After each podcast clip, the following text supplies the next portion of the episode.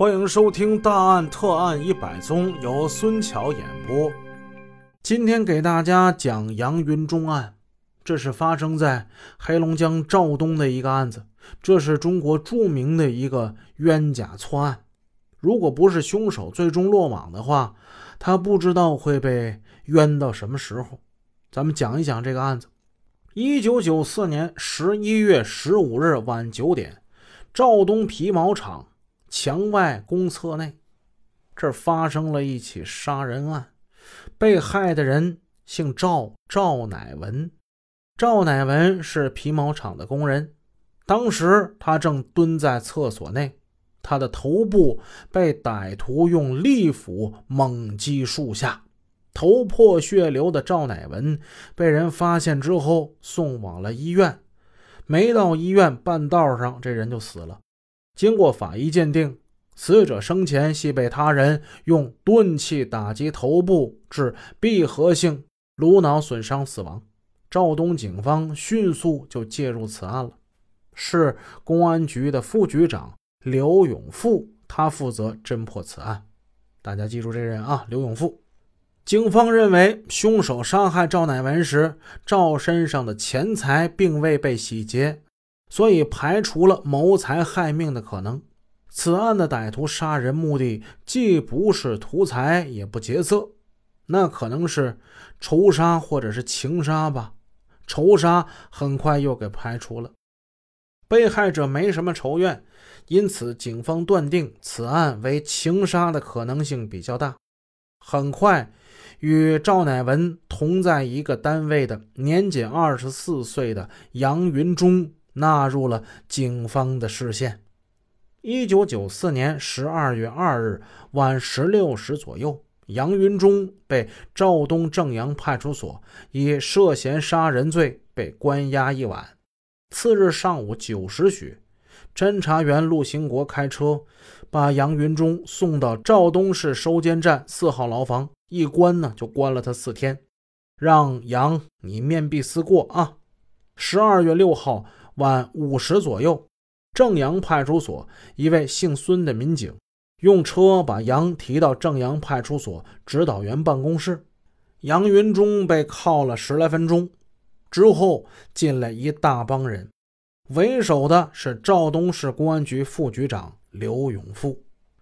除了刘永富以外，还有侦查员刘长禄、陆兴国、杨一峰、宋世杰、何亚斌等等。刘永富走到杨云中面前：“这个案子是你干的呀？咱们聊聊呗，是文谈呢，还是武谈呢？”杨云中就说了：“是文谈也好，武谈也罢，那咱们把事情谈明白呀。哦，想谈明白是吧？那你就说说，你认不认识赵乃文呢？啊，我认识，我们在同一个单位。”呃，前后机台，呃，你知不知道你鞋上那个血迹啊？那是死者的。嗯，你解释一下啊。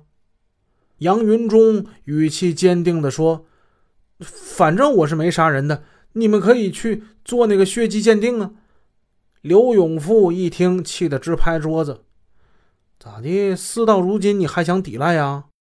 不给你点颜色看看是不行啊！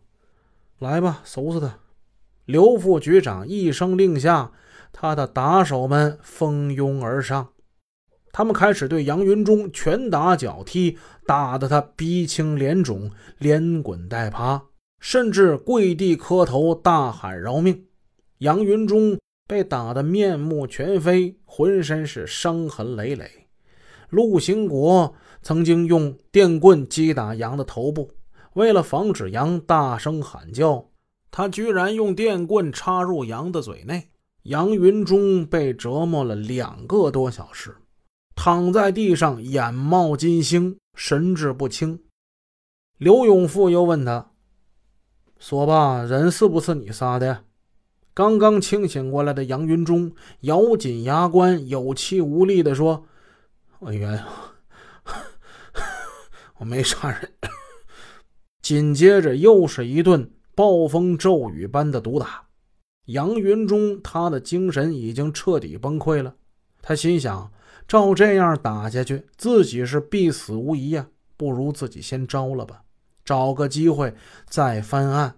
就这样，他在一份不知内容的笔录上就按下了手印。至此，一起震惊赵东的凶杀大案轻而易举的就侦破了，而无辜的杨云中稀里糊涂的成了这起命案的真凶。他被关进了监狱，在狱中，他一蹲就是七年呢。这是建国史上有名的一个冤假错案。很多信息大家可以在网上可以找得到。不得不说，公安系统里也有坏人，也有败类。赵东这是一个县级市，它归绥化管。一九九五年三月，绥化人民检察院提审杨云忠。咱们这个司法体系有公有检有法啊，公安局、检察院、法院。自知在公安系统已经讨不到便宜的杨云忠。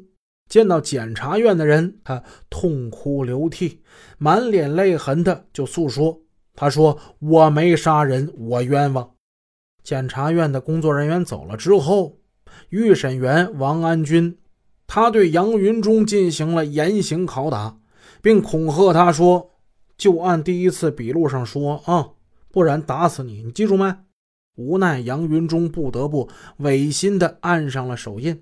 一九九五年六月八日，绥化地区人民法院开庭审理杨云忠报复杀人案。公诉人当庭宣读了起诉书。被告人杨云忠于一九九三年初曾向本车间女工胡某某求婚，被拒绝之后，杨云忠得知胡对本车间青年工人赵乃文有好感，从此便对赵不满。一九九四年十一月十五日晚九时许。杨云中酒后产生报复赵乃文之念，并携带斧子前去赵家，途中见赵去皮毛厂墙外公共厕所，便尾随至厕所内。杨云中至该厕所内，掏出斧子，照着蹲在便坑上的赵乃文头部猛击数下之后，逃离现场。本集已播讲完毕，感谢您的收听，下集见。